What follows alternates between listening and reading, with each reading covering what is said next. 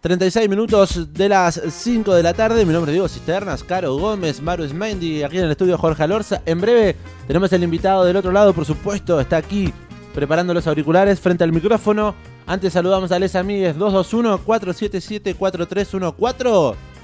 Que allí nos mandan, como por ejemplo, ¡Hola! Quiero empanadas gigantes. Excelente, ya se suman y se anotan para la media docena de empanadas gigantes que vamos a estar regalando llegada a las 6 de la tarde. Y vale el audio o también vale adivinar en un ratito nomás el personaje que se trae bajo el brazo, bajo la alfombra, nuestro amigo Fernando Brovelli. Antes, 221-477-4314. Recuerden, regalamos entradas para ir a ver al matón, policía motorizado. También regalamos entradas para ir a Rubén Rada este sábado en el Teatro Coliseo Podestá. Y por supuesto, dos entradas para ir a ver a Maya Gira, además de esta media docena de empanadas. Saludamos a las amigas que están prendidas a través de la internet en el www.estacionsur.ar. Muchos y muchas conectadas, esperando por supuesto este momento. Porque llega él, llegó él, el señor Fernando Brevelli, bienvenido. I will not give my life for Joffrey's murder, and I know I'll get no justice here. I will let the gods decide my fate. Momento de repasar las películas y las series. de las que se hablarán esta semana. Una pasión es una pasión. Lo que deberías ver, Lo que estamos viendo. lo escuchás de Fernando Brovelli. ¿Te das cuenta, Benjamín? El tipo puede cambiar de todo. De cara, de casa, de familia, Alfombra, Alfombra roja en el amplificador. de novia, de religión, de Dios. Pero hay una cosa que no puede cambiar, Benjamín. No puede, cambiar, de pasión. Alfombra roja en el amplificador con Fernando Brovelli.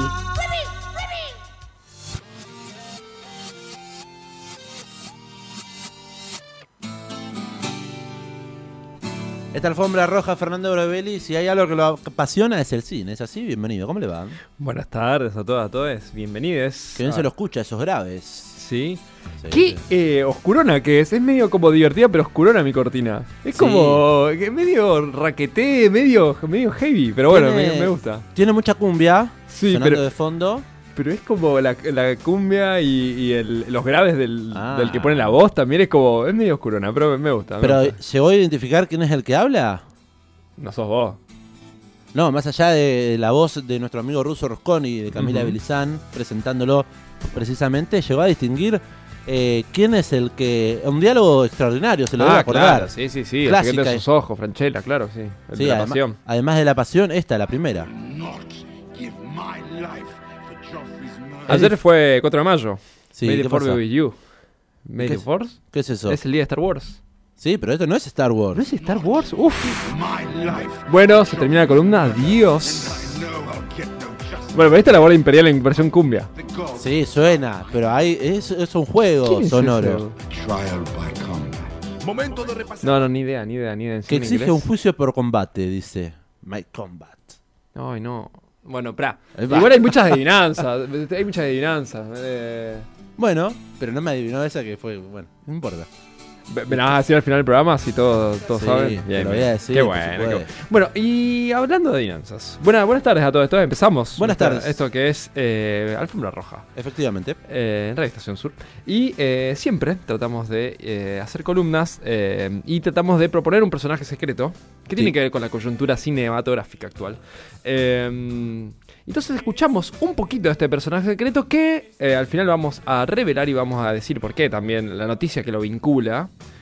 Eh, me encantan los premios que están proponiendo hoy. Sí. Entrada para Nero Rada, entrada para El Mató, ¿Escuchó a- las empanadas. ¿Lo escuchó a Santiago Motorizado en el Ampli? Lo escuché a Santiago Autorizado la semana pasada y lo escuché a Nero Rada. No, no lo escuché a Nero Rada, pero sé que estuvo. Sí. Y todo está en Spotify, ¿no? Efectivamente. Hasta su columna la puede encontrar y revivir ahí. Ah, qué bueno. ¿El, ¿Escuchamos el personaje? Personaje del de- día de hoy. Sí, Enigmático. enigmático. Eh, ¿De quién se Eh, tratará? Es una película nacional. El primer actor nacional que traemos. Actor, ya lo dije. Ok. Te voy descontando el sueldo, no te preocupes por eso. Lo que sí, don Latá, yo estoy con mi mujer. ¿Qué haces ya? Ella trabaja en casa de familia por, por hora, ¿no? Ahora está sin trabajo. Escuchábamos una voz eh, asociada, bueno, una- un, a un jefe que es Luis Embroski. Ahí se, no hay, no hay, no sé si se pronuncia así específicamente el apellido, es muy difícil ese apellido, eh, pero ese es eh, uno de los actores que está en escena, el otro es el que es el enigmático. El que tiene tonada, digamos. Contando el sueldo, no te preocupes por eso. Lo que sí, don Lataba, yo estoy con mi mujer. ¿A ese hay que adivinar? Sí, ya. Al, al de la tonada, claro. de familia por, por hora, ¿no? Ahora está sin trabajo. No, mejor no, dejémoslo así. Para mí es eh, una de las mejores películas nacionales de los últimos 10 años. Epa. Esta escena. Esta escena pertenece a esa película. Y eh, la música de fondo de Soda Stereo entre caníbales tiene algo que ver también. ¿Por qué? Ahí, esas dos pistas. Es- si- piensen, piensen en cine series y, eh, y este tema. A ver quién será. Ah. Me- claro, me la deja fácil ahora que entiendo el título de, este, de esa canción. Sí. Lo que sí no tenía idea era el recurso de esa frase, ese diálogo. Pero eh, lo adivinaremos llegadita y terminada la alfombra Sí, roja. menos 3 minutos. Sí. eh, 18 menos 3 minutos, ahí lo, lo decimos. Y quien lo adivine se puede. entra en el sorteo de la media docena de empanadas de la costa, ¿le parece? Exactamente. Bien. Bueno, esperemos también si me guardan una empanada, la quieren compartir al ganador, yo acepto. Recibo, no conozco el lugar y me encantaría. Está mangueando un canje. Sí, Ah, Arroba la costa oficial. Paso del mangueo Sí. a rápidamente la segunda parte de esta columna porque es un- una columna muy cargada. A ver. Creo que acá Caro nos va a poder decir. Entre Diego y yo estamos repasados de rosca, quizás. Estamos con un ritmo muy rápido. Así que cuando quieras intervenir. Interrumpir, Carolina interrumpí. A ver, es- yo, yo todavía estoy adivinando. De más pistas porque si no, muy difícil. ¿Qué tal que nunca hayamos visto cine argentino? Claro. Y todos los migrantes que estamos escuchando. Que... Bueno, si no viste cine argentino, es momento. Un momento. Es momento. Eh, es, un buen, es una buena columna para tanto para vos como para toda la, la oyentada. Para que anoten eh, precisamente la, la película de esa escena. Después la vamos a decir, obviamente. Eh, y no sé qué otra pista puedo decir. ¿No conoces Es argentino? actor. Es actor, qué sé yo, no, no sé qué decir. Y el título de, de la escena. Es conocido él. eh, de la serie, en este caso sería serie, novela, película. No, no, no, no, eso no puedo decir. ¿No él, ser? él ha sido. ha pasado, ha superado su rol de fachero de serie. Ha estado en un- en un. en una serie re romántica, año 2006. Sí. Junto a Pablo Echarri. Ah. Muy famosa, tipo top of mainstream de televisión nacional. Eh, Y él Iba por la noche en el prime time. En el prime time de Telefe, si no me equivoco. Sí. Eh, y pasó de eso a ser un actor mucho más completo, muy premiado en el teatro también, pero bueno. ahí. Enigmático del día, Ajá. Belli. ¿Y por qué estamos escuchando Es una capanga.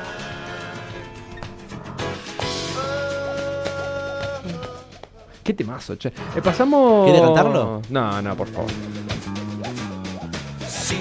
Me gustó porque había reggae, ahora hay rock nacional. Y escuchamos Postal de Capanga con ahí con la voz de Ciro. eh, porque vamos a recomendar, vamos a, a celebrar eh, que una película filmada en La Plata por un. codirigida por un platense, Mm. junto con una directora tucumana.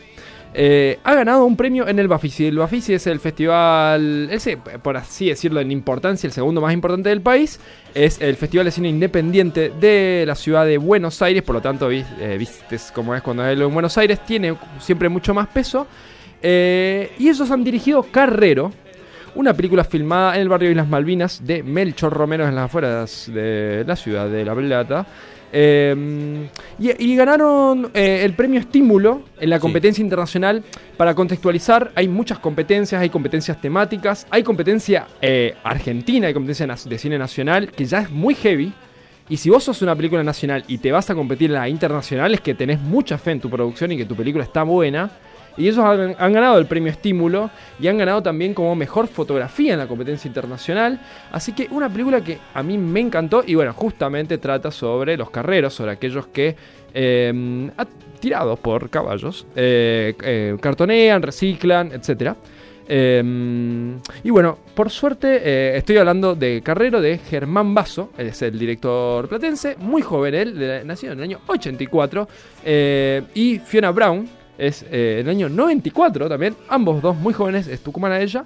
Eh, Fiona Brown y Germán Basso eh, dirigieron Carrero y nos dieron, nos hablaron un poco, no solo de qué va la, su película, sino también de cómo es eh, filmar en Melchor Romero y cómo es, es, em, coordinar un trabajo en conjunto, generar un proyecto en conjunto con vecinos de un barrio que quede algo más, no solo filmarlos como, al- como agentes externos, por así Sí. decirlo, sino vincular eh, a los vecinos, a los actores en el propio eh, guion de la película. Así que- ¿Estuvo, eh, estudiando antropología? eh, no, pero vi la película y la vi casualidad eh, y me flashó mucho. Después supe que era filmada en Melchor Romero y bueno, avancé y por suerte tenemos las declaraciones de Brown y Germán Basso. Hola, buen día. Soy Germán Basso, director de Carrero. La película trata de Ale, un adolescente que un poco cansado de los trabajos que venía realizando, estilo repositor en un supermercado o de trabajar en una obra, eh, ve la posibilidad de trabajar como carrero y para eso le pide a un vecino del barrio de salir a trabajar en el carro con él. El vínculo con quienes participan de la película, en especial actores y actrices, eh, se origina en una escuela en las afueras de La Plata, cerca del barrio Malvinas. Un poco nosotros fuimos ahí a hacer un documental sobre las problemáticas que había en esta escuela, especialmente vinculadas a la deserción escolar. Empezamos a girar hacia que ellos nos cuenten un poco sus propias eh, historias eh, lo que les parecía, que podía llegar a ser alguna especie de corto audiovisual. Hizo que el proyecto empiece a crecer a tal punto de que a los dos años de filmación había una confianza y una calidad que hizo que gente de cine en La Plata se interese por el proyecto y se incorporen, se sumen Hola, mi nombre es Fiona Brown, Fiona Elena Brown, soy la directora, codirectora de Carrero y también la codirectora de fotografía de Carrero. Nosotros teníamos ciertas ideas en nuestro imaginario de cosas que podían llegar a pasar y cuando las empezamos a intentar de llevar a cabo en el lugar, las sentimos forzadas, sentimos que, que quizás estamos, estábamos incluso reproduciendo ciertos estereotipos. Realmente lo que vimos es que en el barrio no se daba de esa manera. Hay como cierta asociación que uno tiene de barrios quizá humildes donde nada, donde hay drogas, violencias, armas, muerte y realmente vimos que las historias eran otras, que eh, ocurrían otros problemas, otros conflictos que realmente eran mucho más interesantes y mucho más originales que los que nosotros podíamos sacar eh, de, de, nuestra imaginación. Eh, no hubo realmente casting de actores porque nuestra película no fue un guion que nosotros pensamos en nuestra casa y después buscamos quién pueda representar lo que nosotros habíamos pensado, sino que fue más una construcción que se fue dando a lo largo de los años. Carrero es una película que tardamos cuatro años en realizar y nosotros teníamos ciertas ideas de ciertos personajes y una historia que podía suceder, pero también la historia y las personalidades las fuimos construyendo con los mismos actores y actrices que participaban en el, en el proyecto. No solo se ocuparon de actuar, sino también estuvieron participando en el guion, en, en equipo técnico, en cámara, micrófonos, claquetas. Eh, la participación fue en todo sentido, así que nada, creo que en algún punto también ellos nos dieron la voz a nosotros. Eh, respecto del futuro de la película, no tenemos muy en claro todavía, estamos buscando el estreno internacional, pero calculamos que en no mucho tiempo más eh, vamos a estar proyectándola en La Plata, eh, ya que especialmente tenemos interés en proyectarla en, la ciudad en la cual la película fue filmada y, y que narra un poco una realidad que inclusive para gente del casco urbano de La Plata, al cual yo pertenezco, eh, a veces son, son un poco lejanas y distantes. Qué interesante esto que decían, ¿eh? Sí, estábamos escuchando a Germán Basso y Fiona Brown, ambos eh, codirectores de Carrero, una película que ganó, una película filmada en Melchor Romero, Sí. eh, que ganó el premio eh, estímulo en la competencia internacional del Bafisi. Eh, no está por el momento en cines, ni está on demand, ni está en cine de La Plata, pero obviamente que vamos a, a estar avisándoles porque para mí fue un peliculón Sí. y muestra un poco la, la situación de determinados barrios marginales sin victimizarlos, pero tampoco sin idealizar a, a las personas que viven ahí. romantizarlo. Exactamente, hay, hay como. eh, Me, me pareció, me pareció muy, muy interesante. También, bueno, la imagen muy cuidada, Sí. etcétera. Eh, otra recomendación que vamos a estar atentos Sí. eh, cuando se pueda ver en el cine comercial, que estuvo en el Bafisi, que fue muy reconocido, es eh, una película de Igor Galuk, un casi un amigo de la casa, señor de Berizo. Eh, Silencio en la Ribera fue el, una- el, su primer largometraje que hizo eh, sobre la última crónica de Haroldo Conti. Se estuvo presentando ayer en el Cine Victoria, si no me equivoco, ¿es el mismo? ¿Estamos hablando de lo mismo? Exactamente, se, presentó en el Cine Victoria de, de Berizo justamente porque habla de una crónica de Haroldo Conti en la Isla Paulino. Efectivamente. Eh, y bueno, incluso se le se restituyó en la misma ceremonia que se emitió la, Sí. lo- la película eh, un muelle de- en Génova y Montevideo, el centro de Berizo, digamos, con el nombre de Haroldo Conti. Así que vamos a estar atentos de El Silencio de la Ribera y principalmente Carrero. Algo interesante que comentaba recién eh, Germán era de esto, de empezar a entender eh, Carrero, como decía Brovelli, eh, sin necesidad de... para entender un poco más la realidad de, de las regiones que integran el partido de La Plata. Porque cuando decimos afuera de La Plata, decimos afuera del casco, pero sigue siendo La Plata, ¿no? Barrios como Melchor Romero de nuestro partido, partido municipal. ¿Qué más tenemos, Fernando Brovelli, en este caso, en esta alfombra roja? Tengo un poquito de ganas de escuchar su generis. Este tema, con este tema me quedé con ganas de escuchar el día martes. Porque oyentes pedían su generis de su disco Pequeñas Anécdotas sobre Instituciones. Usted no me dijo nada. Y aún así, conectados.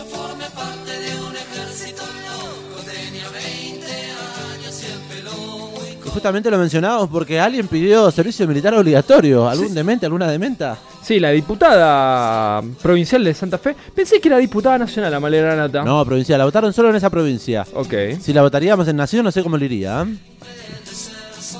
Pidió que se instaure. eh, voy, voy a leer textuales de Amalera Nata. Sí. Es necesario dejar el pensamiento de lo que fue el viejo servicio militar y abordar ese entrenamiento desde una pers- perspectiva positiva para la formación de los ciudadanos. Entonces, bueno, ella propuso básicamente el regreso del servicio militar obligatorio para hombres y mujeres que finalicen el secundario y que no estén ni estudiando ni trabajando.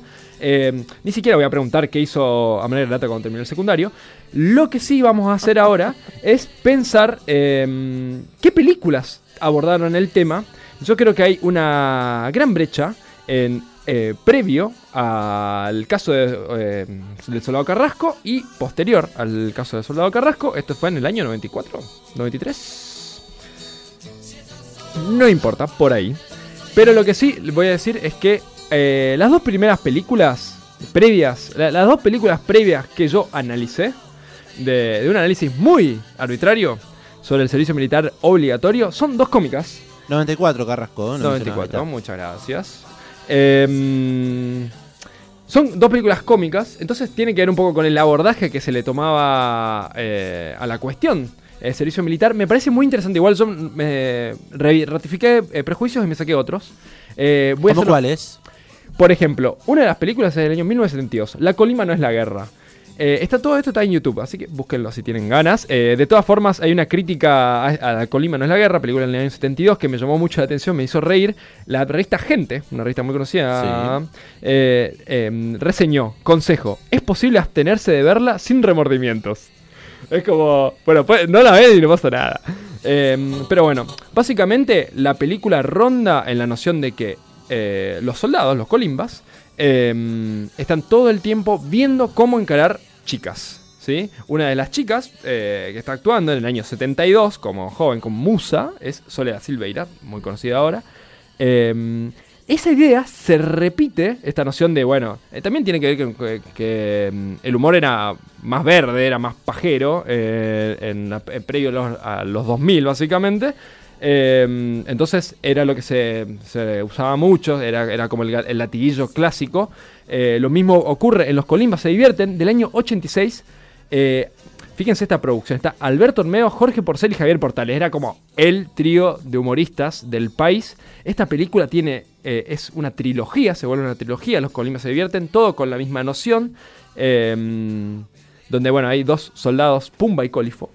Eh, El director es Enrique Carreras, también muy conocido. Y en todas, eh, y por eso voy a decir, ratifiqué prejuicios porque es todos los mismos chistes, ¿viste? Eh, de pasa una chica, le miran la cola, qué sé yo. Pero ellos están todo el tiempo queriendo escapar de la colimba, queriendo Mm. zafar de la colimba. De hecho, el, cuando ellos van, eh, es como que los atrapan y los hacen hacer la colimba obligatoriamente. Y ahí ya se manifiesta la incoherencia que existe eh, en ese régimen de rigurosidad que se les trata de implantar. Esto es en el año 86. Porcel y Olmedo, es decir, el mainstream del humor, ya diciendo, mira, esto no tiene tanto sentido. El tono, lo voy a hacer muy rápido, el tono de las películas cambia eh, posterior al- a la muerte del soldado Carrasco, a la, finalización de- del servicio militar obligatorio en nuestro país. Eh, hay una película que recomiendo muchísimo si les interesa el tema para darle una respuesta de manera nata eventualmente. Eh, es Bajo Bandera del año 97, una película protagonizada por Federico Lupi.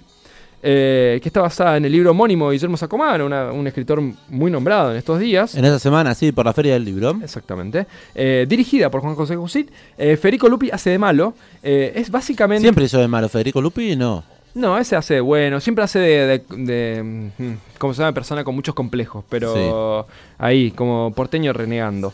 Qué Eh, Se trata básicamente de un militar que va a un destacamento eh, en el sur del país para investigar un caso, eh, tipo, muchas similitudes con el caso Carrasco, eh, pero está ambientado en, en la década del 60, y ahí eh, se ve cómo el orden, bueno, hay mucha rigurosidad, los levantan a la madrugada, hay una escena muy conocida de los levantan a la madrugada a hacer ejercicio, el ejercicio muy exigente, pero se muestra como este orden, esta moral, era Mm. una verdadera pose, era como... eh, era, era medio careta, era como, bueno, mostrémonos así, mantengamos las 6 de la mañana, estos ejercicios, pero por detrás había una serie de negocios y de inmoralidades que cualquiera de nosotros que no mantenemos, nosotros tenemos esa pulcritud, entendemos, eh, que bueno, que no, que no, que no estaban... eh, Simplemente eso, digamos. Detrás de toda esta fachada de Sí. el orden, de, eh, bueno, levantarte a las 6 de la mañana y hacer el servicio militar obligatorio te va a llevar a ser un buen ciudadano, valores ciudadanos, Sí. bla, bla, bla. Detrás El- de todo eso hay un poquito de tortura, ¿ah? Sí. a ver, ni siquiera hice hincapié en todos los esquemas de tortura Claro. que se vio, sino que también los propios militares tenían eh, sostenían prostitución, sostenían actividades delictivas, eh, que no son la prostitución, pero otras actividades delictivas, eh, que bueno, que se van deschavando cuando este militar va a averiguar el crimen de un soldado en el sur. Así que- Esto eso se llama bajo bandera, entonces. Bajo bandera, la recomendación, si quieren ver algo más con tono documental, pueden ver SMO, El Batallón Olvidado. Eh, todas estas películas las pueden encontrar en YouTube, así que eh, simplemente las recomendaciones. Yo no creo, igual eh, los colimas se divierten, a mí la verdad, que me hizo pasar un buen momento, pero Bajo bandera es eh, mi principal sugerencia para eh, esta temática. Bien, un poco de entonces películas hablando en sintonía con lo que planteó Amalia Granata, servicio militar obligatorio, La Colima no es la guerra del 72, Bajo Bandera del 97 y SMO, el batallón olvidado, las recomendaciones de Fernando Brovelli en esta alfombra roja. No se va a ir Fernando Brovelli sin develar eh, el misterio del día.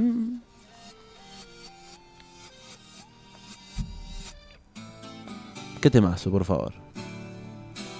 Una eternidad, se ponía a cantar. Una eternidad esperamos para este momento. Hay gente que nos eh, respondía a la consigna. Ajá.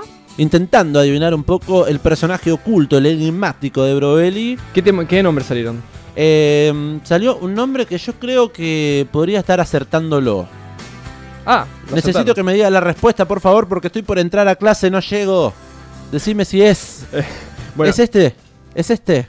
Yo creo que ese, ¿eh? no lo voy a develar, Brovelli. ¿Quién, ¿De quién estamos hablando? Este actor, mantenía suspenso. ¿Qué actor? Eh, ganó el premio. No te preocupes por eso. Lo que sí, don Latá, yo estoy con mi mujer. ¿Qué hace ella? Ella trabaja en casa de familia por, por hora, ¿no? Ahora está sin trabajo.